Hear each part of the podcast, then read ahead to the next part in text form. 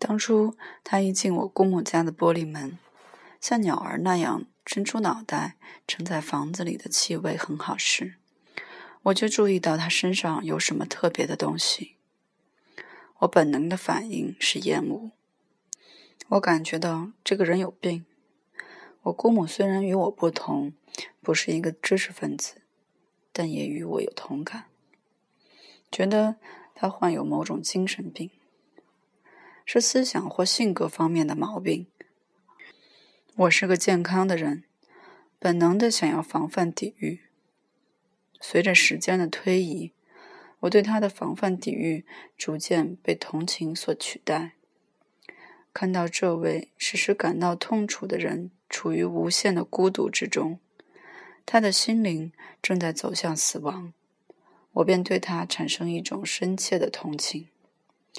在这段时间里，我越来越意识到，这位受苦者的病根并不在于他的天性有什么缺陷，恰恰相反，他的病根是在于他巨大的才能与力量。达不到和谐的平衡。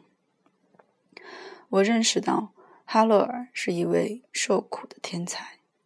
按尼采的某些说法，他磨练造就了受苦的天才能力，能够没完没了的忍受可怕的痛苦。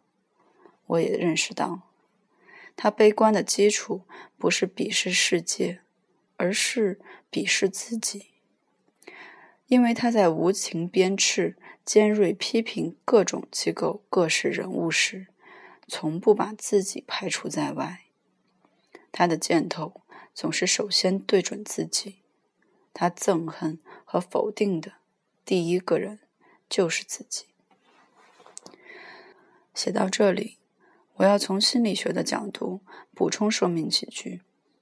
我对荒原狼的经历所知不多，但我有充分的理由推测。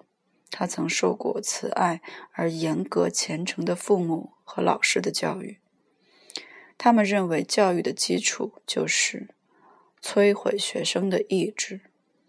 但是，这位学生坚韧倔强、骄傲而有才气，他们没有能够摧毁他的个性和意志。这种教育只会教会他一件事儿：憎恨自己。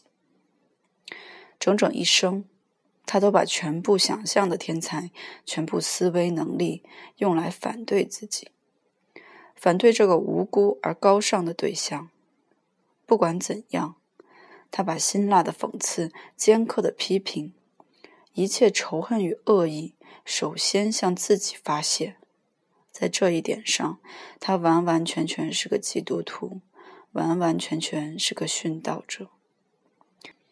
对周围的人，他总是勇敢、严肃的想办法去爱他们，公正的对待他们，不去伤害他们。因为对他来说，爱人与恨己都是同样深深扎根于他的心中。他的一生告诉我们：不能爱自己，就不能爱人；憎恨自己，也必憎恨他人。最后。也会像可恶的自私一样，使人变得极度孤独和悲观绝望。不过，现在不是叙述我的想法的时候，我该讲讲实际情况了。我通过间谍活动以及姑母的介绍，知道了哈勒尔的一些初步情况。这些情况都与他的生活方式有关。很快就看出来，他爱思考，爱读书。没有什么切切实实的工作。早上他在床上迟迟不起，常常要到中午才起床。之后便穿着睡衣从卧室走到客厅里。客厅很大，很舒适，有两扇窗户。他搬进来没有几天，客厅就变了样子，和其他房客住的时候完全不同了。房子里东西满满的，而且越来越多。墙上的四周挂着许多图片，贴着许多素描，有的是从杂志上剪下来的，他们常常被更换。客厅里还挂着几张德国某小城的照片，颇有南方情调。这显然是哈勒尔的家乡。照片之间挂着一些水彩画，后来我们才听说，这些画都是他自己画的。另外还有一张一位漂亮的年轻妇女或年轻姑娘的相片。有一段时间，墙上还挂过一张泰国菩萨像，后来为一张米开朗基罗的《夜》的复制品所取代。再后来又换成圣雄甘地的像。房间里到处是书籍，不仅大书橱装得满满的，而且桌子上很精巧的旧式书桌上、沙发上、椅子上以及地板上也全是书。书签常常更换，书籍不断增多，因为他不仅从图书馆带回整包整包的书。还常常从邮局收到寄来的书。住在这种屋子里的人，只能是个学者了。他抽烟抽得很厉害，这也符合学者的特点。房间里总是烟雾缭绕的，到处是烟头和烟灰碟。不过，很大一部分书不是学术著作，而是各个时代、各个国家的文学作品。有一段时间，在他常常整天整天躺着休息的沙发上，放着一套十八世纪末的作品，书名叫《索菲士梅莫尔·萨克森游记》，厚厚六大本，《歌德全集》和《让·保罗全集》，看来他是经常阅读的。还有诺瓦利斯、莱辛、雅各比。和利滕贝格的作品，他也是经常阅读的。在几本陀思妥耶夫斯基作品里，夹满着写着字的卡片。在那张大一些的桌子上，凌乱地放着许多书籍和小册子，中间还时常有一束花。旁边摆着布满灰尘的画笔、颜料盒、烟灰碟，当然。还有各种各样装着饮料的瓶子，有一只瓶子外面套着草编的外壳。他常常用这只瓶子到附近一家小店打意大利红葡萄酒，有时也能看见屋里有勃艮第酒、马拉加酒，还有一个大副瓶装着樱桃酒。没有几天功夫，我看见这瓶酒就差不多喝完了，剩下一点。他就把酒瓶放到角落里，再也没有喝。酒瓶上蒙着一层厚厚的灰尘。我不想为我的间谍行为辩护，而且也公开承认，在最初阶段，这位喜欢读书、思考又浪荡不羁的人的这种种种迹象，引起我的厌恶与怀疑。我不仅是个中产阶层人物，而且还是个规规矩矩。生活很有规律的人，习惯于日常具体事务，喜欢把时间安排的妥妥帖帖。我不喝酒，也不抽烟，因此哈勒尔屋里的那些酒瓶，比那些凌乱的图画更使我讨厌。这位陌生人不仅睡觉和工作毫无规律，就连吃饭喝酒也是随心所欲，很不正常。有时他会。几天足不出户，除了早上喝点咖啡外，什么也不吃。我姑母发现，他偶然吃根香蕉，就算一顿饭了。可是过了几天，他又到高级饭馆或郊区小酒馆大吃大喝。他的健康状况看来不佳，除了腿脚不便、上下楼梯十分吃力外，好像还有别的病状。有一次，他顺便提到，多年来他吃不好、睡不好。我想，这主要是酗酒引起的。后来，我有时陪他去饭馆，亲眼看见他毫无节制的咕噜咕噜往肚子里灌酒。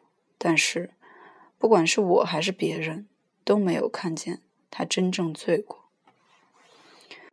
我永远忘不了第一次和他接触的情况。原先我们的关系。像公寓里相邻而居的房客那样很淡漠，一天晚上，我从店里回家，看见哈勒尔先生坐在二楼通三楼的楼梯转弯处，觉得很惊讶。他坐在最上一级阶梯上，见我上楼，往旁边挪了挪身子，好让我过去。我问他是否不舒服，并且愿意陪他上去。哈勒尔看着我，我发现我把他从某种梦幻中唤醒了。他慢慢的微笑起来，他那漂亮而又凄苦的微笑常常使我心里非常难受。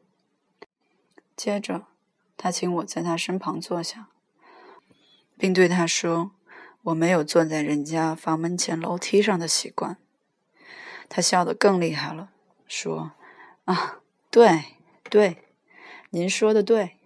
不过，请您等一会儿，我要让你看看我为什么在这里稍事停留。”他指了指二楼某寡妇住房前的过道。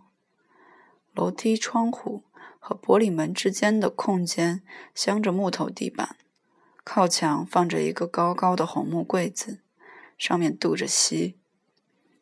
柜子前两只矮小的座上放着两个大花盆，一盆种着杜鹃，一盆种着南洋杉。两盆盆景非常漂亮，总是弄得干干净净、无可指摘的。这一点我以前就高兴地注意到了。您看，哈勒尔接着说：“这小小的空间板着南洋杉，清香扑鼻。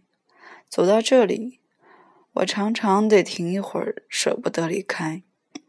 您姑母家也有一种香味，也非常干净整齐，可还是比不上这里。这里是那样的一尘不染。”擦洗的那么干净，看上去好像在闪闪发光，使人舍不得用手去摸一下。我总要情不自禁地深深吸上一口这里的香味。您也闻了吗？地板蜡的香味，松节油的余味，红木的香味和冲洗过的树叶味混杂在一起。散发出的一种香味，这香味就是小康人家的干净、周到、精确，小事上的责任感和忠诚。我不知道那里住的是谁，但是那玻璃门后面肯定是一个小康人家的天堂，干净清洁，井井有条，谨小慎微。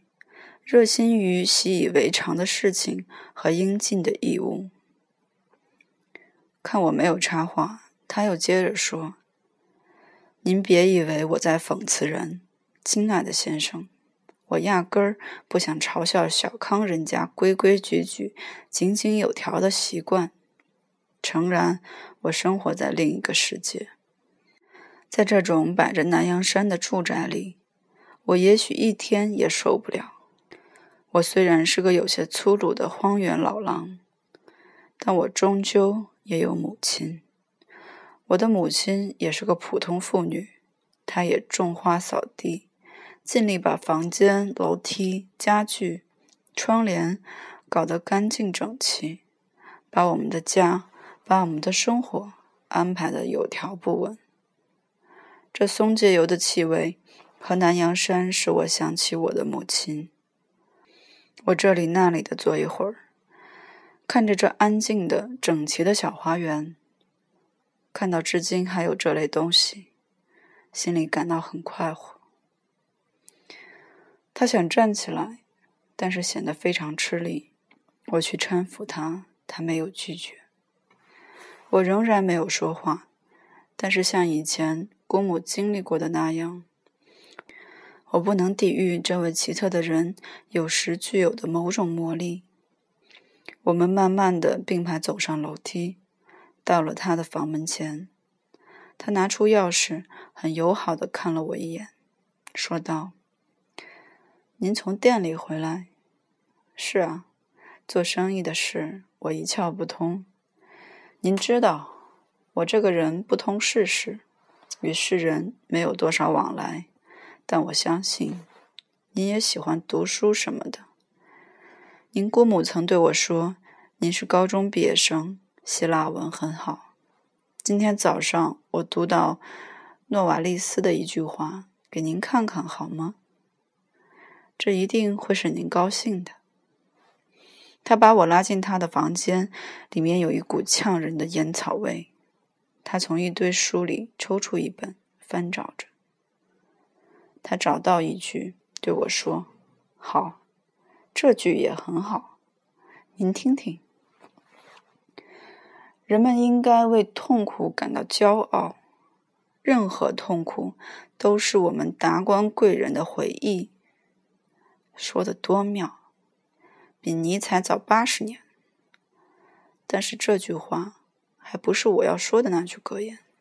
您等一会儿，在这里，您听着。大部分人在学会游泳之前都不想游泳。